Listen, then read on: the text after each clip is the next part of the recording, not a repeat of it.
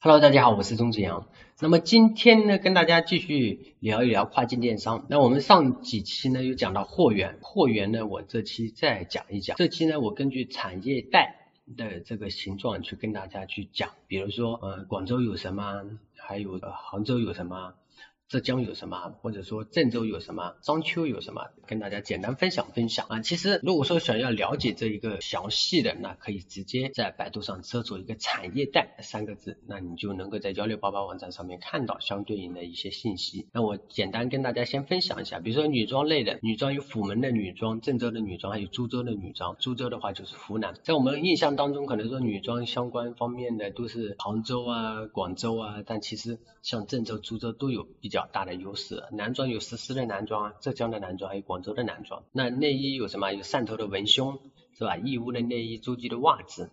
那鞋靴有广州鞋、温州鞋、福建鞋，还有成都的女鞋，其实也是非常有名的。还有包类的，白沟的箱包，是吧？还有广州的皮包，华东的女包。那还有配件啊，义乌的饰品，饰品肯定是义乌 number one 了啊，诸暨的珍珠，广州的皮带，这些都是。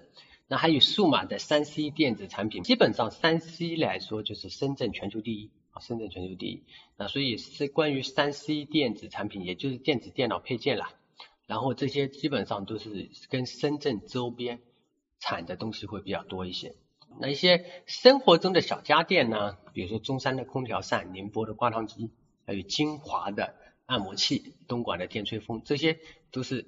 在要么江浙沪，要么珠三角，这个是有集中性的产业带，这个没办法。那比如说还有运动用品，运动用品相关，那有广州的，广州的运动套装，还有户外设备，比如晋江的这个冲锋衣啊，还有威海的渔具，就山东威海钓鱼的渔具，其实在跨境电商市场上，渔具一直是个比较 OK 的一个产业链啊，比较 OK 的产业链。还有内衣相关的，比如说葫芦岛的内衣呀。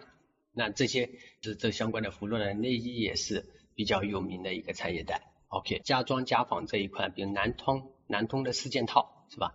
高阳的毛巾，还有浙江桐乡的蚕丝被啊，还有还有家装建材，比如说啊家具相关的啊江西赣州的家具，然后佛山的家具，中山的家具，上海的建材，还有厨房用品，比如说无锡的紫砂壶啊，潮州的餐具啊，很多很多很多啊。那么一般来说，这种收纳清洁啊，包括小商品啊，基本上就义乌啊、永康这些地方。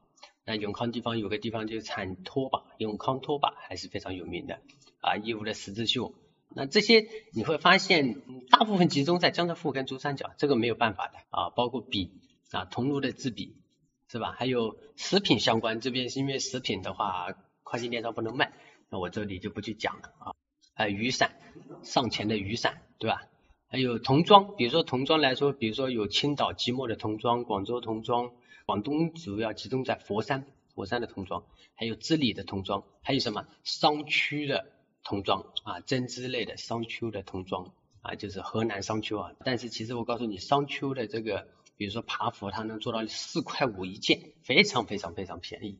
那基本上在全国其他地方都做不到它这么低的价格。还有呃扬州的毛绒玩具啊，汕头的塑胶啊，还有这个云和的积木啊，澄海的玩具啊，包括呃义乌的母婴啊，永康还有一个永康的童车啊，婴儿车嘛，婴儿车，还有萍乡的母婴婴儿车，这些都是比较有名的。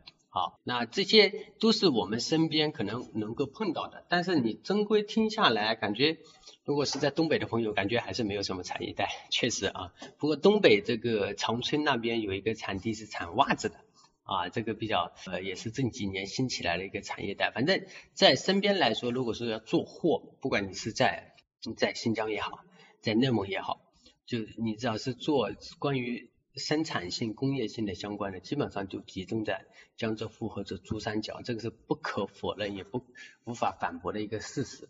那有的朋友会考虑，我该怎么去做？这些货都不在我身边，比如说我是在湖北，是吧？或者我是在河北，那我该去怎么去做这些产品？那我想卖男装，那我怎么办呢？这货又不在我边上，那我又还要难道把货？寄过来囤到自己家里，然后才能去做跨境电商吗？不是这样子的啊，就是其实，在江浙沪，包括在珠三角这边，都有非常完善的一件代发、代发海外的这么一个整个一套体系。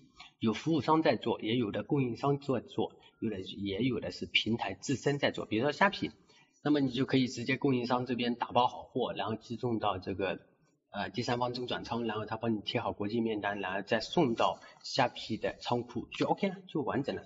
这个整个商业链条当中都是非常完善、非常成熟，我们都可以利用完善成熟的商业链条，然后去做这么件事情。